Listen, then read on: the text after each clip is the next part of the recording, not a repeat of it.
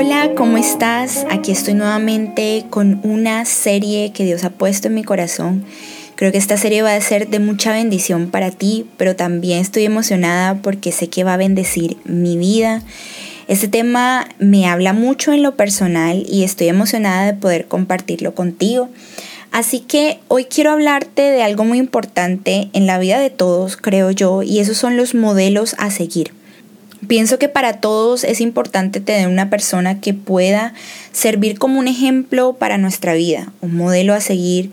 No es alguien perfecto realmente, pero sí es una persona que es ejemplar, ya sea en su comportamiento o porque ha tenido éxito en algún área importante de su vida. Y yo recuerdo que en el colegio una vez nos dejaron de tarea buscar una persona que fuera nuestro modelo a seguir y que explicáramos el por qué.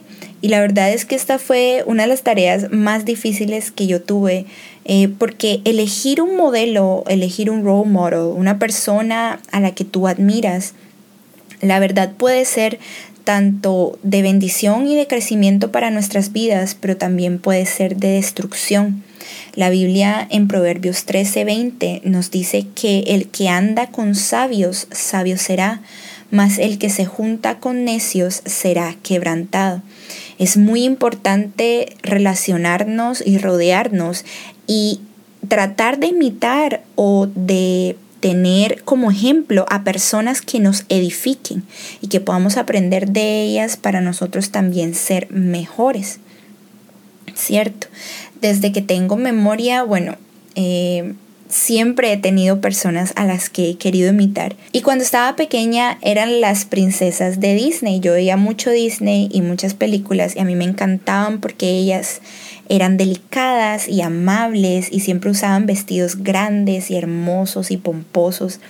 Y eso me encantaba. Así que yo siempre trataba de ser así como ellas, ser delicada, ser una niña amable, una niña tierna y no dejaba pasar la oportunidad de ponerme un vestido grande y lindo.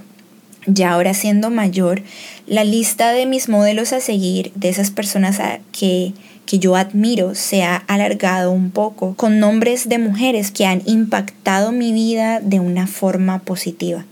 Mujeres que no son perfectas, pero que tienen cualidades que yo admiro y que poco a poco estoy tratando y aprendiendo a desarrollar. Estas mujeres, eh, en, pues en esta lista obviamente está mi mamá, que es una mujer valiente y entregada y fuerte. Está mi pastora y están mis líderes. Estas mujeres me han enseñado con su vida y me han mostrado lo que significa ser una mujer conforme al corazón de Dios y yo soy súper bendecida de tenerlas y yo estoy segura que en tu vida tú también tienes mujeres que se han convertido en estandartes y guías para ti y hoy quisiera presentarte algunas más para que las añadas a esa lista. Esta serie y en general todo este mes mi intención será presentarte algunas de estas mujeres de la Biblia que tienen un lugar en mi lista de mujeres modelos o mujeres a seguir. Uno de mis lemas o mi lema de vida, por así decirlo, es algo que mi mamá me decía muchísimo cuando yo estaba creciendo y en casa. Y es que para aprender no es necesario equivocarte. Ella siempre decía que nosotros podemos aprender de la vida de otras personas. Eh, y esta frase marcó muchísimo mi vida y yo creo que hasta el día de hoy llevo, la llevo atesorada en mi corazón. La verdad es que no hay nada mejor que poder mirar ejemplos a nuestro alrededor para saber lo que es bueno de hacer y lo que definitivamente nunca deberíamos probar. Y en lo personal a mí me encanta aprender de otras personas y saber sus secretos para sus éxitos, porque yo siento que eso es muy enriquecedor. Nosotros no nacemos sabiéndolo todo, pero hay personas que se han dedicado o han tenido una vida eh, que en diferentes áreas han sido exitosas y por qué no tenerlas de ejemplo y saber esos secretos y aprender de ellas y ponerlas en práctica en nuestras vidas para ser mejores. Y bueno, ya para empezar, a la primera mujer que te quiero presentar es María de Betania. María era la hermana de Marta y Lázaro. Lázaro fue el hombre que fue resucitado por Jesús después de cuatro días de muerto. Y María nos enseña muchísimo de las elecciones que como mujeres seguidoras de Cristo debemos tomar. Entonces, quiero mostrarte tres puntos importantes por los cuales pienso que María merece un lugar en mi lista de modelos a seguir. Y lo primero que quiero resaltar de ella es que María fue una mujer primeramente enfocada en Jesús. Esto lo vemos en Lucas 10 del 38 al 42, cuando Jesús pasaba por el pueblo de Betania y llegó a la casa de estos tres hermanos y ahí lo invitaron a comer. Eh, en la Biblia podemos ver que Jesús y esta familia eran, eran amigos, eran íntimos. Y mientras se preparaba toda la cena, Jesús empezó a enseñar, él se sentó y empezó a enseñar y María, en vez de ayudar a su hermana Marta con los preparativos de la cena, eligió sentarse a escuchar a Jesús. Con esta acción ella mostró que valoraba tener a Jesús cerca y que entendía que el mejor lugar para estar era sentada a sus pies prestando atención a lo que él decía. Personalmente es algo que debo aplicar más en mi vida.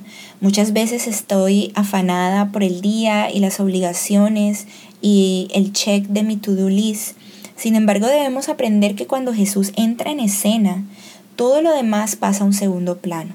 Tenemos que aprender que aunque obviamente nuestro día es importante y lo que tenemos que hacer día a día merece nuestra atención, lo realmente importante es tener nuestro enfoque puesto en Jesús, ser sensibles a su voz, siempre estar dispuestas a dejarlo todo para sentarnos y darle nuestra atención y no podemos dejar de pasar la oportunidad de aprender de Jesús ni de estar en su presencia ni por un día.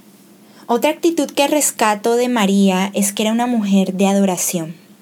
Aun cuando María se encontraba en medio del dolor, ella adoró a Jesús. Y ahora vamos a Juan 11 del 1 al 44 y leemos que Lázaro estaba enfermo y aunque enviaron a buscar a Jesús para que lo sanara, él tenía otros planes y demoró más días en llegar a Betania. Todos los que conocemos la historia sabemos que al final Lázaro muere y cuando Jesús llega ya Lázaro tiene cuatro días de estar muerto. Yo me puse a investigar y en la cultura judía se creía que antes de los cuatro días había esperanza de milagro porque su alma seguía como flotando, por así decirlo, sobre el cuerpo. Pero después de cuatro días la esperanza estaba nula, no había esperanza, no había nada que hacer, por lo que podemos deducir que Jesús llegó en un momento, seguramente para María, para Marta, eh, en donde ya ellas no tenían esperanza.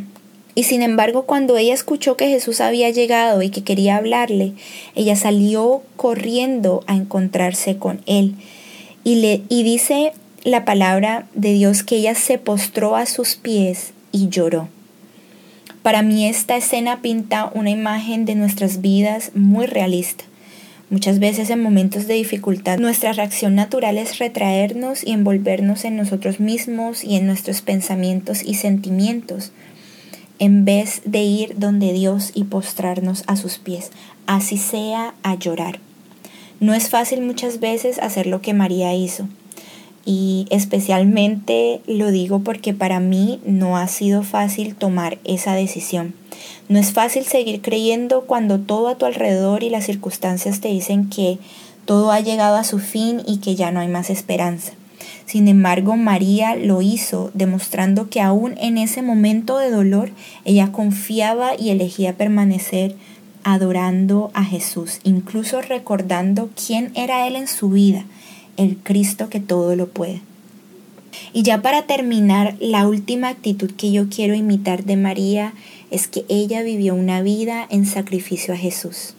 María eligió honrar a Jesús con actos sacrificiales y eso lo vemos en Juan 12 del 1 al 8, cuando Jesús regresa a Betania nuevamente un poco antes del tiempo de su crucifixión.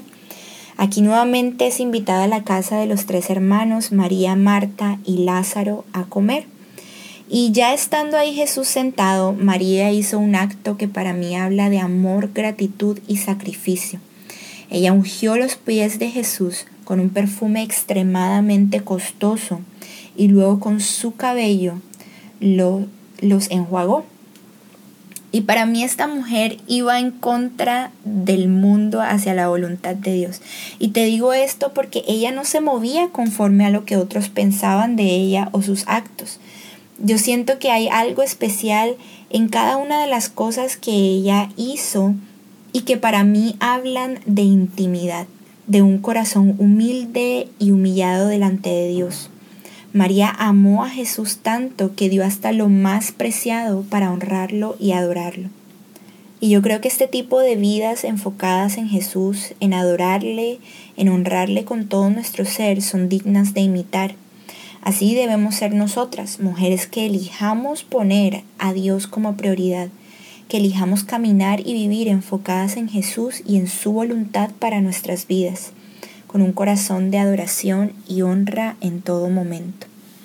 La actitud y la decisión de María o las decisiones de María muchas veces llevaron a que personas la criticaran, aun su propia hermana incluso. Sin embargo, quiero que sepas que Jesús estuvo siempre ahí para respaldarla y defenderla, incluso reprendiendo a aquellos que trataron de reprochar sus actos. Muchas veces nos van a criticar y a señalar por nuestra fe en Jesús, pero sobre todo esto tengo la plena confianza de que nuestro Dios nos respaldará en todo momento, lo hace ahora y lo hará en el futuro. Él nos defiende y nos recompensa cuando vivimos para Él.